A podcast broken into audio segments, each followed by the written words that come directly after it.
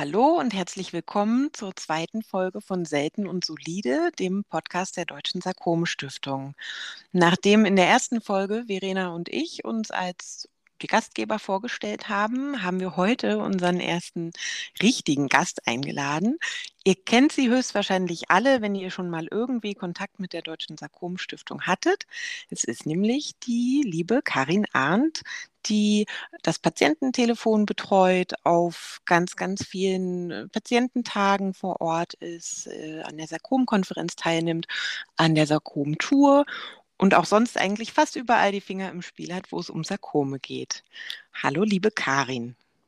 Hallo zusammen. Hallo, schön, Karin. Ja, schön, schön, dass ihr da seid. Schön, dass wir jetzt hier zusammen diese Aufnahme machen. Ähm, wir sind ja alle noch äh, Neulinge, auch Verena und ich und Karin im Podcast-Business auch.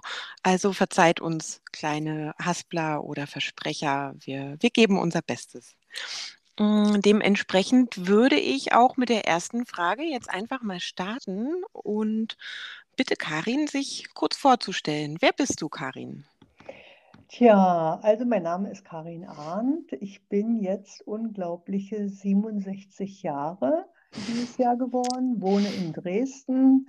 Äh, ja, bin Sarkompatientin seit 17 Jahren, auch unfassbar lange her. Äh, ja, bin verheiratet, habe zwei Kinder, äh, die, äh, 'n Jungen äh, 'n Mädchen und 'n Jungen, äh, und fünf Enkelkinder.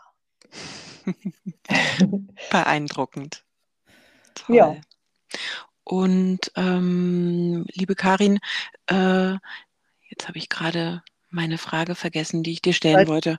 Aber gut, dann Seit Karin, seit wann äh, und wie und wo beschäftigst du dich mit Sarkomen? Tja, also, ne, das hat natürlich angefangen mit, äh, der Problematik, die mich selbst betroffen hat. Ähm, also, wie es so in der Literatur beschrieben steht, äh, wird meistens ein Sarkom auffällig durch eine Beule und genauso war es eben bei mir. Eine Beule am Knie, äh da fasst man sich auf einmal ans Knie und dann merkt man da etwas, was da eigentlich nicht hingehört. Ähm, macht sich überhaupt noch keine Gedanken. Bis dahin war ich gesund. Ich habe nie was mit Krebs oder Ähnlichem zu tun gehabt. Bin dann irgendwann mal zufälligerweise bei meiner Hausärztin gewesen und habe gesagt, gucken Sie doch mal, was ist denn das? Ja, sagt sie, Ganglion. Ich überweise Sie mal zum Orthopäden. Ähm, ja, dann so zwei Monate gewartet, bis ich dann den Termin hatte, beziehungsweise bis ich dran war beim Orthopäden. Und der sagte dann wieder, tja, Frau Arndt, also an der Stelle Ganglion kann ich mir gar nicht so richtig vorstellen. Ähm, aber es gibt ja auch gutartige Tumore und äh, manchmal auch bösartige. Wir machen mal ein MRT und dann überweise ich sie gleich in die Spezialambulanz äh, der, Ort, äh, der Uniklinik und die kriegen das dann raus, was es genau ist.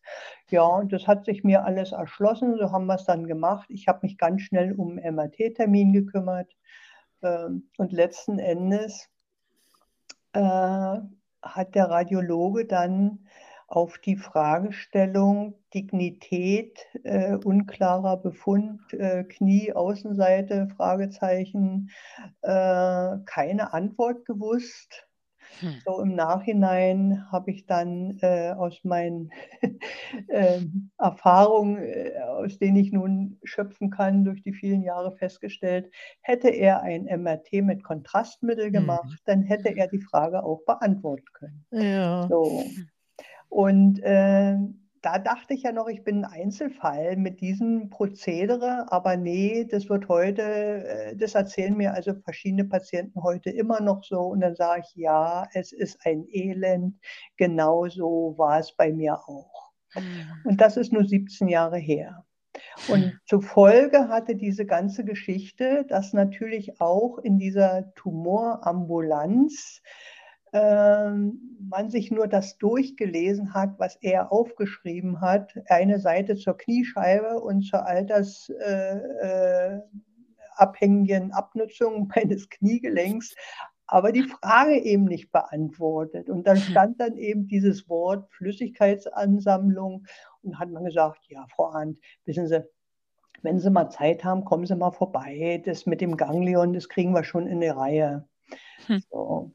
Und äh, auch meine Einwände und ähm, also auch der Orthopäde hat sich ja was dabei gedacht, dass er in die Richtung gedacht hat, ist man überhaupt nicht eingegangen. Und äh, das hatte letzten Endes zur Folge, dass ich zwei Monate wieder arbeiten gegangen bin, das Teil größer geworden ist, äh, mir mehr äh, Probleme bereitet hat, ich mich dann nochmal entschlossen habe, mich dort vorzustellen, einen Termin gekriegt habe für eine OP und ich nochmal gesagt habe, Mensch, guckt euch das doch mal an, das ist doch kein Ganglion, das sieht doch inzwischen ganz anders aus und ist viel größer geworden. Aber ähm, ja, auf den Patienten nicht gehört, operiert. Zur Entlassung war ich immer noch das Ganglion und letzten Endes bin ich dann wieder auf Arbeit gegangen mit Krücken, Beinen auf den PC gelegt, weil ich ja dachte, ich bin un unentbehrlich. Äh, und dann war doch da noch irgendetwas mit Histologie, fiel mir ein. Und dann rufe ich in der Klinik an und äh, nächsten Tag kriegte ich aufgrund meines Anrufes dann einen Rückruf. Ja, das ist ein ganz überraschender Befund, äh, Klarzellsarkom. Differentialdiagnose malignes Melanom. Und äh, da liegt noch eine Überweisung an die Hautklinik. Äh, holen Sie sich die mal bitte noch ab und am Freitag haben Sie dort einen Termin zur Abklärung der Differentialdiagnose. Oh yeah. So, und dann dachte ich natürlich, wenn ich dorthin gehe und mir den Schein aushändigen lasse, dann sagt die Schwester bestimmt, ja Mensch, Frau Arndt, der Doktor möchte Sie gerne nochmal sprechen. Nö, es wollte mich kein Doktor sprechen. Äh, der Hautarzt hat dann seine, äh, seine Aufgabe erfüllt, hat nichts gefunden. Und dann wollte ich eigentlich wieder nach Hause gehen. Und dann dachte ich, ey, das ist doch einfach Mist. Jetzt haben sie dir erklärt, dass du Krebs hast und keiner erklärt dir das. Hm. So, und dann bin ich wieder zurückgegangen. Ich sage, lieber Doktor, seien Sie mal so nett und schreiben Sie mir wenigstens mal meine Diagnose richtig auf dann muss ich mich selber kümmern. So, und mit dem Zettel in der Hand bin ich dann nach Hause gegangen, habe, also auch vor 17 Jahren konnte man Gott sei Dank schon googeln und dann habe ich hm. gegoogelt hm. und gegoogelt und gegoogelt, konnte eigentlich keinen klaren Gedanken mehr fassen und alles, was ich zu dem Thema gelesen habe, war einfach nur schrecklich. Deswegen kann ich auch jeden verzweifelten Patienten, der jetzt über unsere Hotline anruft, wirklich gut verstehen, äh, wie, äh, ja, wie fassungslos, wie ratlos, wie durcheinander und verzweifelt man einfach ist, wenn man alleine die Mitteilung kriegt, dass man jetzt so eine seltene Erkrankung hat. Mhm. Ja, das können wir auch definitiv nachvollziehen. Ja. Ich bin auch, jetzt weiß ich wieder, was ich vorhin sagen wollte, ich bin wirklich begeistert, in Anführungszeichen, dass wir jetzt hier zu dritt sitzen, alle schon lang erkrankt sind, beziehungsweise unsere Diagnosen zum Teil sehr, sehr lange her sind und wir trotzdem noch da sind. Ich glaube schon allein diese Tatsache macht unseren Zuhörern großen Mut, auch wenn wir alle sehr, sehr komplizierte diagnostische äh, Verläufe und auch Therapien hatten, aber wir sind noch da nach so vielen genau. Jahren. genau, das, das hat mir damals auch Mut gemacht, dass Karin immer noch am Leben war. Mhm. Ja, und ähm, Karin, magst du noch erzählen, wie es dann letztendlich weiterging, ab welchem Punkt du zumindest ein bisschen Klarheit und, und äh, auch ein besseres Gefühl hattest? Naja, das ist ganz, äh, ganz lustig, äh, die Geschichte. Ähm, ich habe dann tatsächlich eine Veröffentlichung gefunden, ähm, die den gesamten Abriss zu, zum Thema Weichteilsarkome äh, gegeben hat.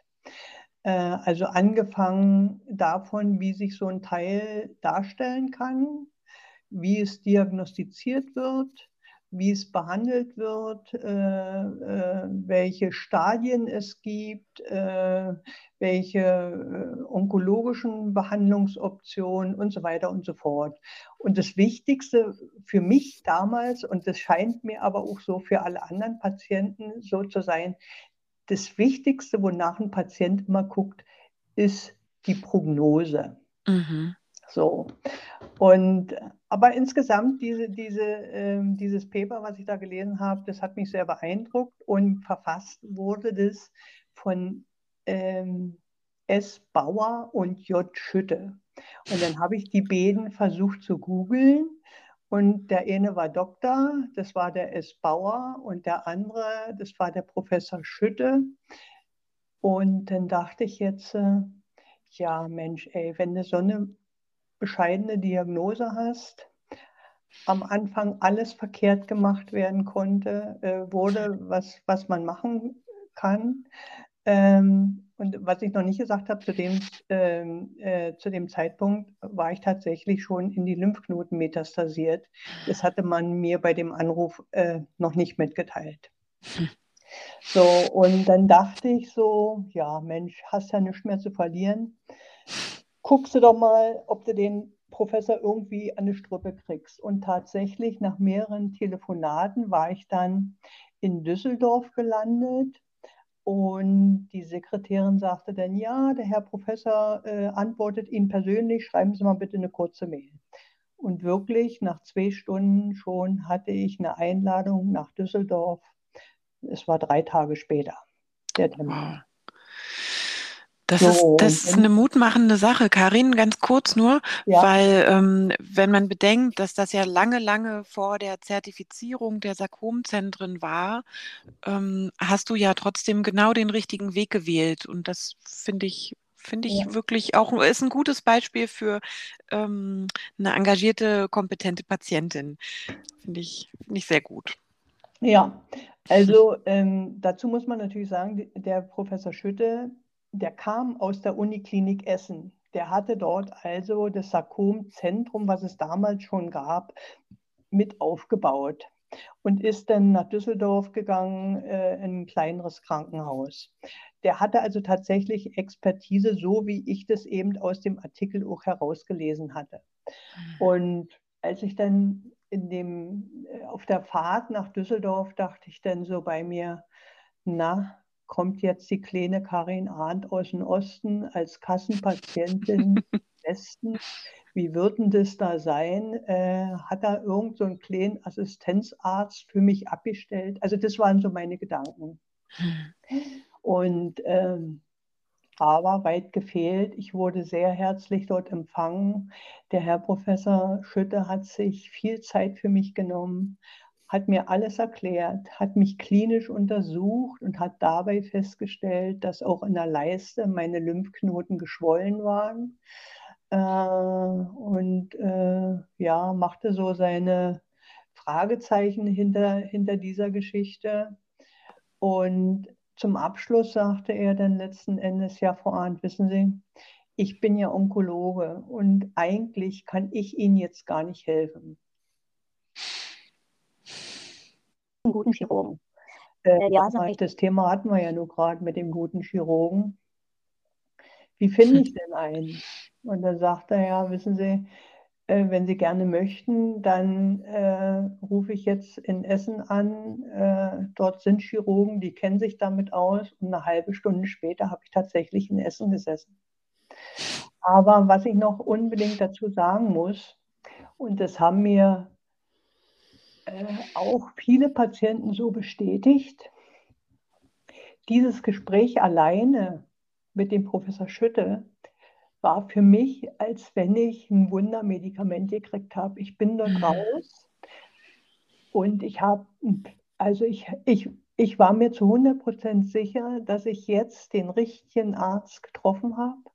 Und das, was der mir sagt, mache ich äh, und da lasse ich dann auch keine Luft mehr ran. und genauso ist es dann in Essen auch weitergegangen. Den Chirurgen, den ich dort äh, kennengelernt habe, der ist heute äh, Professor, der ist nicht mehr in Essen, der ist jetzt in Kempten. Das ist der Professor Georg Teger. Das ist derjenige, der mich permanent dann alle weiteren Operationen, und es sind, glaube ich, sechs oder so gewesen, äh, operiert hat. Ähm, tja, und äh, was soll ich sagen, den Essenden verdanke ich mein Leben. Das, und, und, vielleicht auch der Tatsache, dass ich mein Leben selber in die Hand genommen habe, dass ich ein bisschen mitgedacht habe, aber eben auch vor allen Dingen äh, dem Handwerk, dem guten Handwerker, äh, Georg Teger, der, äh, da bin ich der festen Überzeugung, äh, wenn er seinen Job nicht so gut gemacht hätte, äh, dann würden wir hier heute auch nicht mehr sprechen. Mhm. Ja, ja, unterschreiben mhm. wir. ja. Ähm, genau, Verena, magst du mit der nächsten Frage weitermachen? Ja, wie bist du denn dann zur Sakrom-Stiftung gekommen, Karin, beziehungsweise es war ja damals noch das Lebenshaus? Hm. Ja, also ähm, ich habe ja dann eine ganz große Operation in Essen gehabt und mein Zimmer, äh, war ich drei Wochen gelegen, habe ich immer von dort aus auf den Gruger-Park geguckt. Und äh, die erste Operation, die war ja im Winter, da habe ich also genau das Weihnachtsfest dort alleine verbracht. Und die nächste Operation war dann schon ein paar Monate später und da war gerade auch Sarkomtor. Und ich glaube, das musste die erste gewesen sein. Und dann habe ich mir so gedacht, ja, solltest du mal gesund sein, dann bist du auch bei der Sarkomtour dabei. Das waren so meine Gedanken, aber das, äh, so weit in die Zukunft konnte man gar nicht gucken, weil ich wirklich eine ganz schlechte Prognose hatte und immer wieder Rückfälle. Ähm, aber tatsächlich ähm, sollte das denn so sein, dass ich irgendwie zum Lebenshaus, also auch übers Internet gefunden habe und dann gab es äh, eine Veranstaltung in Bad Nauheim, wenn ich mich recht erinnere. Und die war vom Lebenshaus organisiert und äh, das war so ein ganzer Tag äh, Treffen mit Arztvorträgen und das hat mich wirklich fasziniert und da bin ich schon bei der Ankunft gleich habe ich den, den, äh, den Mitgliedsantrag ausgefüllt, war dann Mitglied, habe dann auch die Informationen gekriegt, die ich brauchte. Und ich hatte eine liebe Freundin, ähm, hier in Dresden, ich konnte ja damals, ich war ja körperlich, äh, man muss sich das vorstellen, ich war 50 und äh, körperlich von der Verfassung nach den vielen Operationen habe ich mich gefühlt wie 120. Also mhm. auch so die Leistungsfähigkeit wirklich wie, wie ein alter Mensch. Und die Freundin war so lieb und ist dann mit mir immer überall hingefahren. Und so haben wir dann beide damals auch äh, bei der meiner ersten Sarkom-Tour, und ich glaube, das ist die, die zweite oder dritte gewesen, teilgenommen. Und äh, von da an war ich dann auch äh, immer mit dabei. Hm. Und wenn man sich vorstellt, damals sind wir vielleicht zu Anfang, da waren wir 10, 15, 20 Leute, die dann mit dem Fahrrad durch den Grugerpark gefahren sind. Mhm. Äh, wir hatten auch viel Freude und, und, und äh, jedes Mal, wenn wir uns dort getroffen haben. Ähm, aber da hat noch keiner daran gedacht, dass man dieses Event mal so groß kriegt, wie es jetzt momentan geworden ist. Ja, hm. da sind wir alle Beteiligten ganz stolz drauf. Und ähm, ich denke, das bringt auch eine Menge Aufmerksamkeit ähm, und hilft der Forschung ungemein. Mhm. Die, die Forschung ist ja auch nur ein, ein Thema, Karin, was, mit dem sich die äh, Deutsche Sarkom-Stiftung beschäftigt. Äh, wenn du damals zum Lebenshaus gestoßen bist, da hat sich ja seitdem auch sehr, sehr viel verändert, nicht nur der Name. Ähm, was, was hat dich denn dann damals dazu bewogen, dich auch so stark zu engagieren und hat, hat dich dahin gebracht, wo du heute bist bei der Deutschen Sarkom-Stiftung? Tja, da muss man vielleicht äh, ganz vorne nochmal anfangen. Ich hatte ja gleich mit meiner Erkrankung, das war also auch sehr bemerkenswert, ähm, als ich dann nach der großen Operation zur Anschlussheilbehandlung gefahren bin, äh, in, dieser, in diesem Zeitraum meine Kündigung erhalten. Das heißt also, das war für mich der, der nächste große Schock und ich frage mich immer, welcher Schock größer war.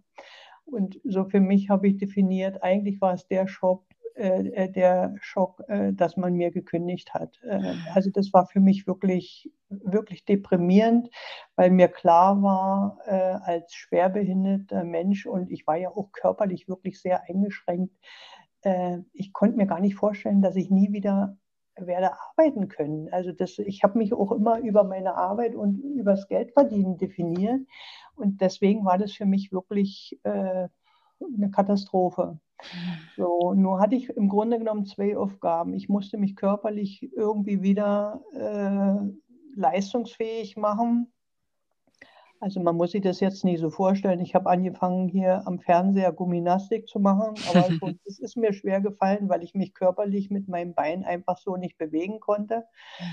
Ich brauchte ganz viel Ruhe und was ich eben unbedingt noch wollte, ich wollte andere Patienten treffen und die fragen, ey, wie seid ihr damit zurechtgekommen? Äh, lebt ihr noch mit dem Klarzellsarkom? Welche Chancen habe ich nächstes Weihnachten äh, noch da zu sein und so? Und das hat mich dann ähm, auch wieder ins Internet gebracht und da habe ich dann andere Menschen kennengelernt, andere äh, Sarkompatienten, wie die Verena. Äh, und es sind immer wieder neue dazugekommen und wo ich das Bedürfnis hatte, aus meiner Erfahrung eben zu berichten und denen damit zu helfen. Und das hat mir irgendwie, das war für mich der Ersatz meiner Arbeit. Und daran habe ich auch immer Freude gehabt. Ähm, und es hat mir einfach auch, ja, wie soll ich sagen, das, das, das war mir ein Bedürfnis, anderen Menschen zu helfen.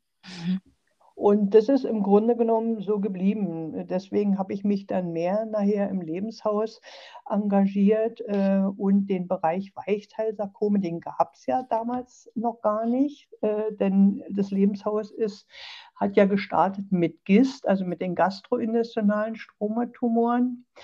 Ähm, und äh, es war so, dass man Patienten zur Mitarbeit äh, einfach nicht finden konnte oder besser gesagt, meistens ging es den Patienten so schlecht, dass sie, dass sie mit sich selbst so viel und ihren familiären äh, Problemen so viel zu tun hatten, dass sie für eine ehrenamtliche Arbeit einfach nicht zur Verfügung standen. Und man muss es ja auch wollen, sich mit dem Thema tagtäglich auseinanderzusetzen. Also da gehört ja ganz, ganz viel äh, auch dazu. Ne?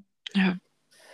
Und äh, ja, mir war es eben ein Bedürfnis. Meine Kinder waren groß, das muss man auch dazu sagen. Das habe ich als Segen empfunden, äh, dass man nicht noch die Probleme auch haben musste, dass man mit, mit sich selber schon ein Problem hat und dann noch mit Kindern und Familie und vielleicht noch finanzielle Sorgen, weil man keine Arbeit mehr hat.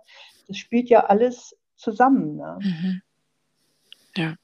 Ja. Ist ein ganz, ganz großes Feld auf jeden Fall. Ja, ja. Ja, ja also ich, ich bin immer wieder sehr beeindruckt von dem, was du da geschaffen hast, was du zusammen mit den anderen aufgebaut hast und, und hm. dein, dein Engagement ist äh, ja nicht wegweisend. Das können, glaube ich, viele nicht erreichen, was du da machst, aber es ist äh, auf jeden Fall sehr, sehr hilfreich für alle, die sich irgendwie an die Deutsche Sarkom-Stiftung wenden und gewendet haben. Also vielen Dank auch von meiner Seite. Ja, gerne. ja, von mir auch. Ähm, Karin, ähm, das Thema Sarkome beschäftigt dich ja sehr intensiv, aber es gibt ja auch noch ein Leben daneben. Also, was ist das Liebste, was du tust, äh, wenn du nicht an Sarkome denkst oder über Sarkome sprichst?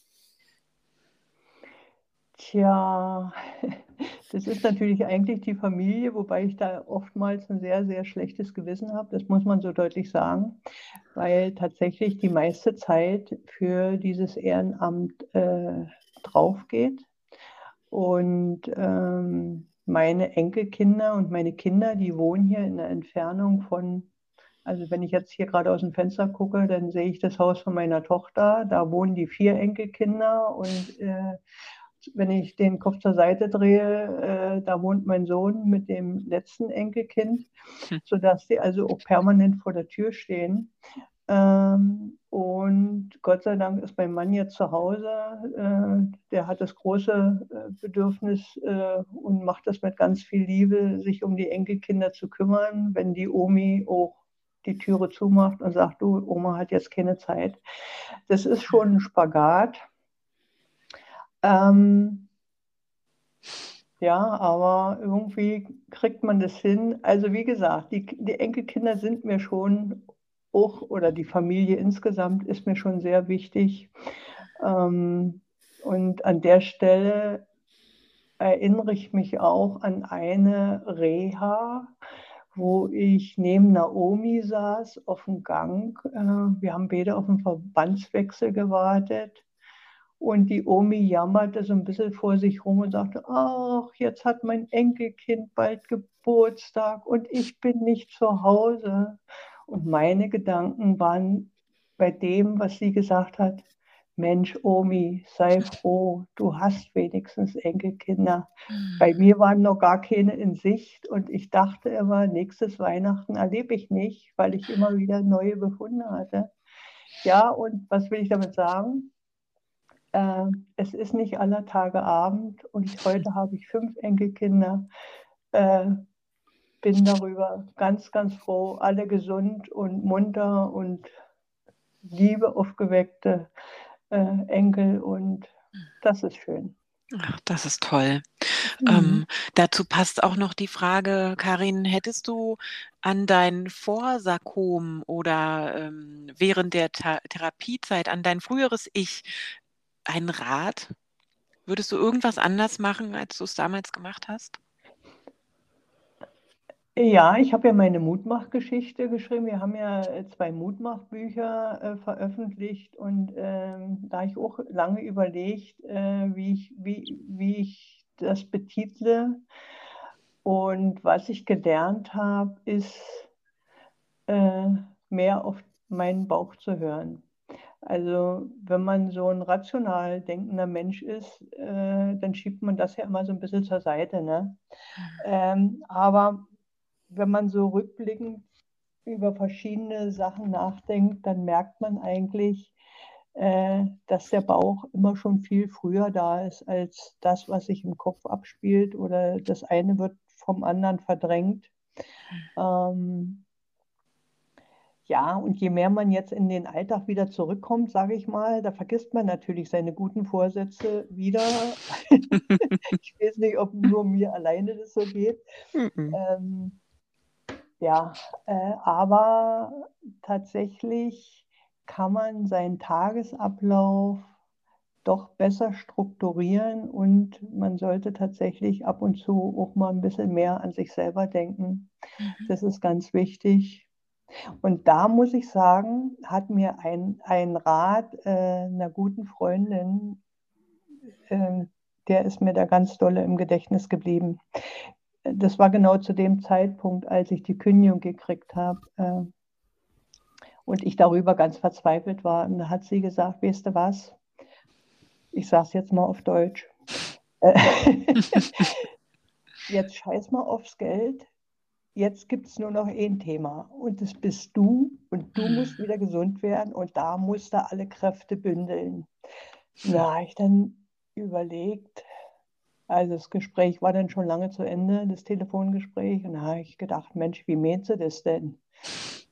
Äh, ja, da musste ich erstmal ganz lange drüber nachdenken, weil ich mir das einfach so nicht vorstellen konnte. Ne? Mhm. Aber letzten Endes hat sie recht gehabt. Äh, äh, man muss dann wirklich Prioritäten setzen. Und ähm, ja, das war meine, meine Gesundwerdung ähm, nun muss man vielleicht noch dazu sagen, das Klarzellsarkom ist zu dem Zeitpunkt äh, nicht mit Chemotherapie und Bestrahlung behandelt werden können, ist es jetzt richtig? Also es konnte nicht mit, mit diesen beiden Therapieoptionen behandelt werden, sagen wir es mal so. Mhm weil man wusste aus der Erfahrung, dass das nichts bringt. So, und das schwirrt dir natürlich als Patient immer irgendwo im Kopf rum. Also umso, umso wichtiger ist es, sich irgendwie zu ordnen. Und ich kann nicht sagen, dass ich so ein ausgesprochen positiv denkender Mensch bin äh, und warum es so gekommen ist, wie es nun gekommen ist, dass äh, ab 2008 die Erkrankung irgendwie zum Stillstand gekommen ist, das kann kein Mensch sagen. Hm. Vielleicht hat es damit zu tun, dass ich mich so dolle mit der Erkrankung auseinandergesetzt habe, alles wissen wollte, lesen wollte, keine Ahnung. Ähm, aber ich bin der festen Überzeugung, dass es die Patienten, die sich wirklich mit ihrer Erkrankung auseinandersetzen, ähm, dass es denen vielleicht einfacher fällt ähm, oder dass die einen besseren Weg haben, gesund zu werden. Ich, also das sind so meine Gedanken dazu. Ich, ich weiß es natürlich nicht, ob es wirklich so ist, mhm. aber das denke ich so. Mhm. Mhm. Ja, äh, und es hat ja auch was mit Lebensqualität zu tun, wenn man dann sich nicht nur als Objekt von Medizin empfindet. So ist meine Ja. Erfahrung. Ähm, Ja. Karin, welche Wünsche und Hoffnungen verbindest du mit der Zukunft? Also deiner persönlichen, aber vielleicht auch der Zukunft der Sarkomforschung und Sarkombehandlung?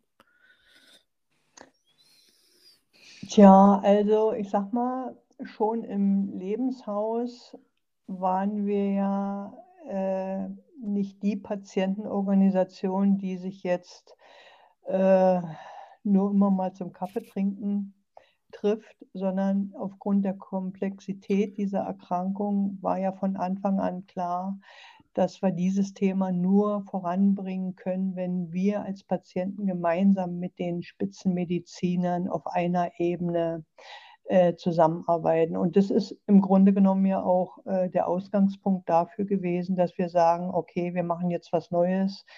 Äh, wir gründen jetzt mit den Medizinern zusammen die Deutsche Sarkomstiftung, um, um gerade diese Themen wie Forschung, ähm, Behandlungsqualität äh, und auch Awareness für Sarkome voranzubringen. Mhm. Ähm, und ich denke, wir haben da schon ganz viel erreicht.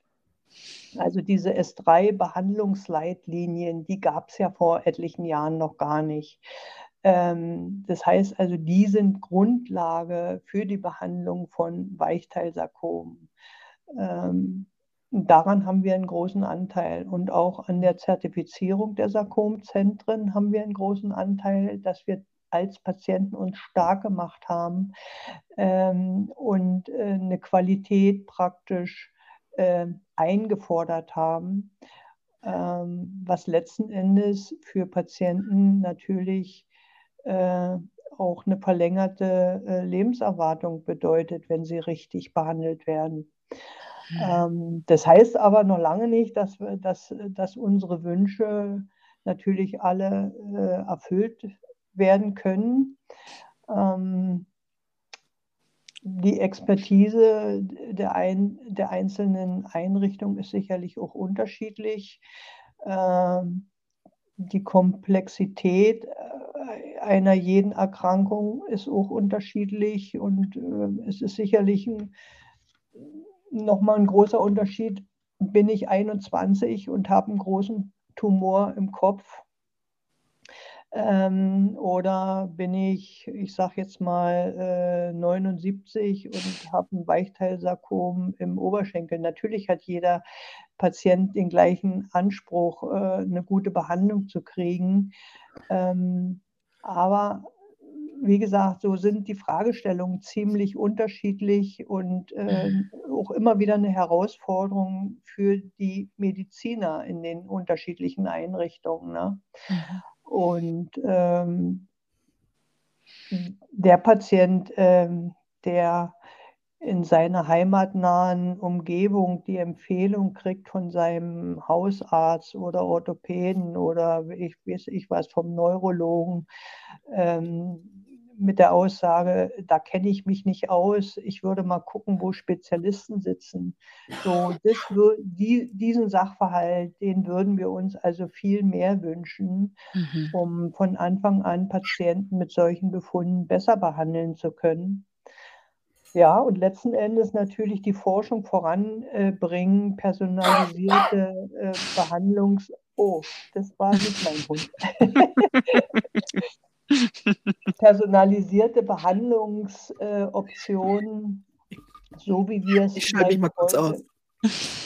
so wie wir es vielleicht heute schon haben in verschiedenen Studienoptionen äh, für jüngere Sarkompatienten, die dann äh, in Heidelberg in die Masterstudie eingeschlossen werden können, ähm, um für die eine Möglichkeit zu suchen, die außerhalb äh, der normalen Behandlungsmöglichkeiten liegt. Mhm. Also das sind so Sachen, äh, da muss man auch sagen, auch in der Pathologie hat sich so viel entwickelt. Wir haben inzwischen fast 150 unterschiedliche Sarkomarten. Wenn wir 15 Jahre zurückblicken, ich glaube, da sind es vielleicht 70 oder 80 gewesen. Und je tiefer man geht, umso umso mehr Unterschiede äh, stellt man fest und hat dann natürlich, wenn die Forschung mitzieht, auch wieder andere Ansatzmöglichkeiten. Ich glaube, mhm. das ist so das große Thema. Mhm. Und ja, jetzt brauchen wir noch ganz viel Geld und ganz viele Firmen, die sich mit Forschung an seltenen Tumoren beschäftigen. Dann kommen wir langsam mhm. unserem großen Ziel, Sarkome zu heilen etwas näher. Mhm. Karin, kannst du das kurz anreißen, warum das in Deutschland so wichtig ist, dass letztendlich ja private oder Firmenspendengelder gesammelt werden für die Forschung? Warum, warum ist das anscheinend äh, das medizinische Interesse so gering, dass jetzt nicht eben die Krankenhäuser selber forschen oder nicht im ausreichenden Maße? Du hast ja da gute Einblicke. Also ich sage mal, die, äh, die Krankenhäuser, äh, die normalen Krankenhäuser, deren Aufgabe ist es ja, glaube ich, gar nicht, äh, sich mit, mit Forschung zu beschäftigen. Die sollen ja mhm. Patienten behandeln. Mhm. Ähm, Universitäten sind natürlich in Forschung eingebunden.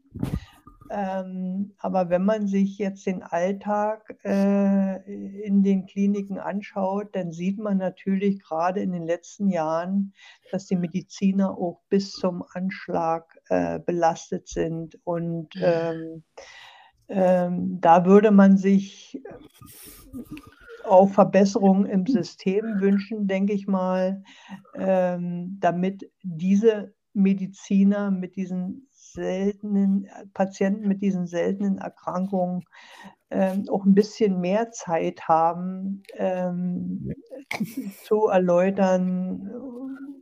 Die, diese gesamte Komplexität, glaube ich, stellt sich auch in, in keiner äh, oder selten in anderen Erkrankungen so, so dar wie bei uns. Mhm. Und ähm, ja, also das denke ich mal, sind große Probleme. Mhm. Ähm, es gibt natürlich Einrichtungen, die sich äh, äh, forschungsmäßig damit beschäftigen. Aber das kann jeder nachvollziehen. Ähm, wenn ich mir Brustkrebs, äh, das Thema Brustkrebs angucke, ähm, sicherlich eine der häufigsten Erkrankungen. Da gibt es also unendlich viele Firmen, die sich mit diesem Thema beschäftigen. Da kann ich natürlich auch viel Geld verdienen, wenn ich dort das richtige Medikament auf den Markt bringe. Ähm, und wenn man weiß, dass die Weichteilsarkome oder die Sarkome insgesamt nur ein Prozent aller bösartigen Tumorerkrankungen ausmachen, mhm. so und von diesem ein Prozent sich das nochmal gliedert in diesen circa 150, und jede, jeder Typ wird auch noch anders behandelt äh, mhm. und spricht nicht gleich gut auf verschiedene Geschichten an. Ähm, ja, dann kann sich jeder ausrechnen, wie groß die Wahrscheinlichkeit ist, dass irgendein Unternehmen auf die Idee kommt, ja, damit, was so selten ist, äh, äh, kann ich irgendwann mal Geld verdienen. Und das ist für die mhm. forschenden äh, Pharmaunternehmen ja auch nicht so einfach. Das muss man ja mal sagen. Die, mhm ich, ich kann nicht genau sagen, wie viele Präparate sie in der Pipeline haben. Äh, ich sage jetzt mal 1000, 2000 und mhm. hoffen, bei jedem Einzelnen irgendwann mal den Glücksgriff zu machen. Ähm, so wie wir es äh, erlebt haben, ein Medikament für die gastrointestinalen Stromatumoren. Ne? Mhm. Da gibt es, also da hat man durch Zufall ein Medikament gefunden. Da profitieren seit 15 Jahren Patienten davon. So, und es gibt kaum etwas Vergleichbares. Und auf so einen Glücksgriff äh, wartet jedes Unternehmen. Ne? Mhm. Ne? Und natürlich auch die Patienten. Gar keine absolut, Frage. absolut. Ja. Okay. Ja, vielen Dank, Karin. Verena, geht's dir gut? Ja, jetzt bin ich wieder da. okay, sehr schön. Das ist ja Murphys Gesetz. Sowas ah. passiert immer, wenn es gerade nicht passt. Ja, und dann kann man es auch nicht unterdrücken. Nee. Aber schön, dass du wieder da bist.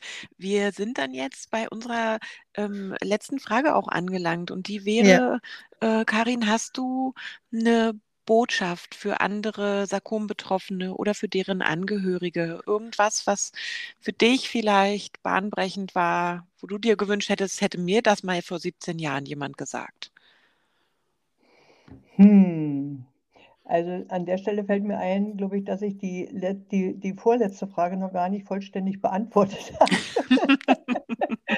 also was ich mir ganz doll wünsche, äh, das ist, ähm, dass es in Deutschland ähm, oder dass wir als Betroffene in Deutschland ähm, ja, wie in anderen Ländern auch, etwas mehr für uns selber tun. Wir wissen, dass wir mit dieser seltenen Erkrankung äh, nicht zu den äh, Organisationen gehören, die gefördert werden, also finanziell gefördert werden. Und das, was wir hier machen, ehrenamtlich zum größten Teil, das ist also wirklich, denke ich, äh, eine besondere, äh, also was ganz Besonderes. Und wir machen es ja nicht für uns selbst, sondern wir machen es für andere Betroffene. Und ich wünschte mir, dass das auch jedem wirklich äh, bewusst wird. Ähm, und dass jeder Patient oder auch die Angehörigen und Familien etwas dazu beitragen können, dass wir unsere Arbeit noch besser machen können. Und es geht ganz einfach nur mit einer finanziellen Unterstützung. Mhm. Und äh, wir sind ja äh, als äh, schon als Patientenorganisation und jetzt auch als Stiftung nicht so aufgestellt. Das muss man vielleicht auch nochmal erläutern. Äh, wenn man sich unsere Webseite anschaut, dann denkt man, da arbeiten 100 Leute im Hintergrund, ganz professionell, ganz tolle Leistungen und auch von Veranstaltungen her, was wir äh, bieten und so weiter und so fort. Das sieht gigantisch aus, aber es ist tatsächlich nur auf ganz wenigen Schultern mhm. bundesweit verstreut äh, gelagert. Mhm. Und ähm, ja, das muss, äh, das versteht man natürlich auch nicht, wenn man jetzt die Hotline anruft und man hat selber ein dringendes, äh, riesengroßes Problem. Aber mhm. irgendwann sollte es Klick machen und sagen, äh, sollte man sich sagen, okay, wir unterstützen die Arbeit, äh, weil es letzten Endes auch für mich ist mhm. und mich weiterbringt. Mhm. So, und das ist ein, das wird zum Beispiel in Amerika ganz anders gelebt, dieses Thema. Ähm, aber ich denke, ähm, da müssen wir dranbleiben und vielleicht gelingt oder hoffentlich gelingt es uns, äh, da noch mehr Patienten zu begeistern, äh, ganz einfach, um mit dabei zu sein, zu mhm. unterstützen. Mhm. Und wenn ich mir anschaue, äh, was wir mit der Sarkom-Tour in den letzten Jahren auf die Beine gestellt haben, ähm, dann kann man wirklich stolz sein. Also die Essener können stolz sein, äh, denn die sind in erster Linie äh, dort vor Ort, äh, die das mitorganisieren. Aber auch wir unterstützen das und ähm, wir werden auch von den Spenden, die in Essen zusammengeradelt werden, bekommen wir einen Teil ab, um unsere Patientenarbeit zu unterstützen. Ähm, da sind wir auch sehr, sehr dankbar. Aber ich möchte vielleicht auch nochmal alle einladen. Also wer Lust hat, nächstes Wochenende nach Essen zu kommen, am 10. September am Baldeneysee, am Seaside Beach. Dort treffen sich, also ich denke mal so zwischen 200, 250 Radfahrer, Angehörige, Ärzte, auch Hinterbliebene, die schon über viele Jahre äh, mit dazukommen. Ähm, ja, und es ist ganz einfach äh, eine ganz tolle Geschichte, ähm, eine ganz besondere Atmosphäre und Verena, du wirst, wirst das mhm. bestätigen, du kommst auch äh, wieder mit dazu. Also Verena von Hamburg nach Essen, kein Weg ist zu weit, genau. ähm, alte Bekannte dort wiederzutreffen. Ja, und Odette äh, ist ja erstmals dieses Jahr dabei. Mhm. Und genau. ähm, du wirst es sehen. Ähm, ja, also das ähm, ist das, was die Gemeinschaft auch ausmacht. Und ich denke, ähm, ich freue mich drauf und äh, viele Patienten dort wiederzusehen und alte Freunde. Also das ist auch eine große Familie ne, inzwischen mhm. geworden. Das muss man so deutlich sagen. Ich wollte auch noch mal dazu sagen, Karin, mir ging es ja auch so, ich kam aus der Ambulanz im WTZ und habe mich zu Hause nochmal an den Rechner gesetzt und als ich nochmal übers WTZ und Sarkom, äh, Sarkome dann nochmal gelesen habe, stieß ich auch auf eine der ersten Sarkom-Touren, wo, der, äh, wo es Fotos gab, wo Professor Teger mit Patienten ja. und Kollegen grillte nach einer Radtour. Und da genau, gedacht, das also das ist so besonders, da ja. muss ich wieder hin, da bin ich gut aufgehoben. Ja haben. Und da bin ich, also da bin ich. Ja, jetzt ich so. auch wahrgenommen. Hm. Und wir werden ja, ja eine, Live, eine Live, drauf. Wir werden ja eine kleine Live-Reportage machen, habe ich ja beim ersten Mal schon gesagt. Und äh, dass wir dann auch ein bisschen das Feeling vom Baldeneysee in den nächsten Podcast bringen können.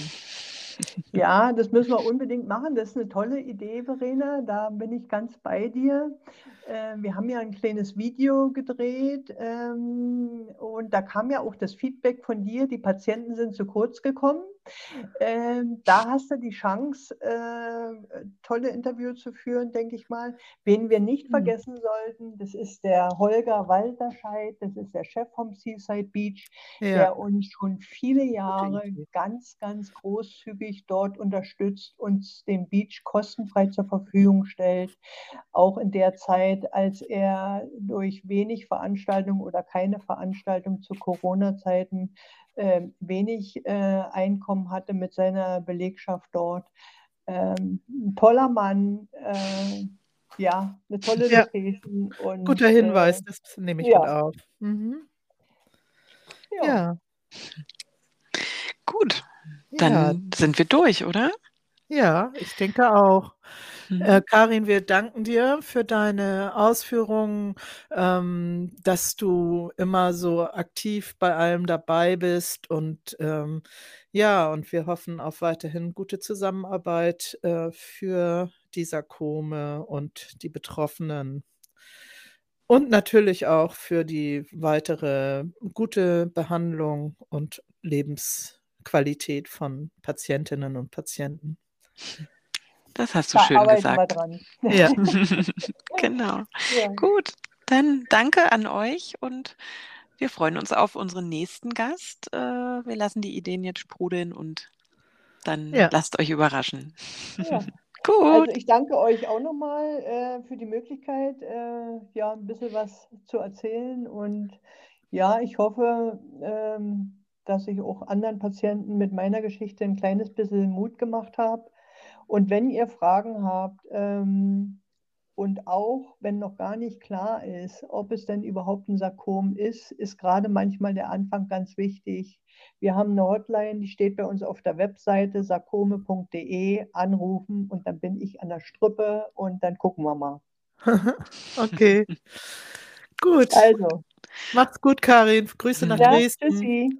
Ja, tschüss. Bis nächste Woche. Bis nächste Woche in Essen. Tschüss. tschüss.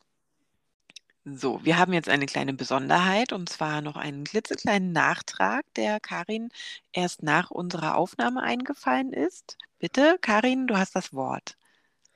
Ich hatte ja vorhin erwähnt, äh, die Publikation von S. Bauer und J. Schütte. Nun muss ich doch noch mal aufklären. Also S. Bauer ist heute nicht mehr Doktor, sondern Professor Sebastian ähm, Bauer, der der Chef vom Sarkomzentrum in Essen ist. Und Tja, wenn ich den damals nun abgewählt habe und mich dem Professor Schütte zugewandt habe, dann würde ich das heute vielleicht wieder ein bisschen anders sehen. Ähm, also inzwischen ist der Sebastian Bauer wirklich äh, ein hervorragender Chef im Sarkomzentrum, der seine äh, Mitarbeiter wahnsinnig motivieren kann, äh, sein Herz am Thema Sarkome hängt. Und ich freue mich wirklich von ganzem Herzen, dass es sicherlich einer der Menschen ist, äh, wo ich glücklich bin, ihn kennengelernt zu haben. Ja, das mhm. wollte ich nochmal sagen. Ne? ja. Das hast du schön mhm. gesagt. Ja. Danke für den Nachtrag, Karin. Ja. Und dann nochmal. Tschüss, ihr Lieben. Ja, tschüss. tschüss.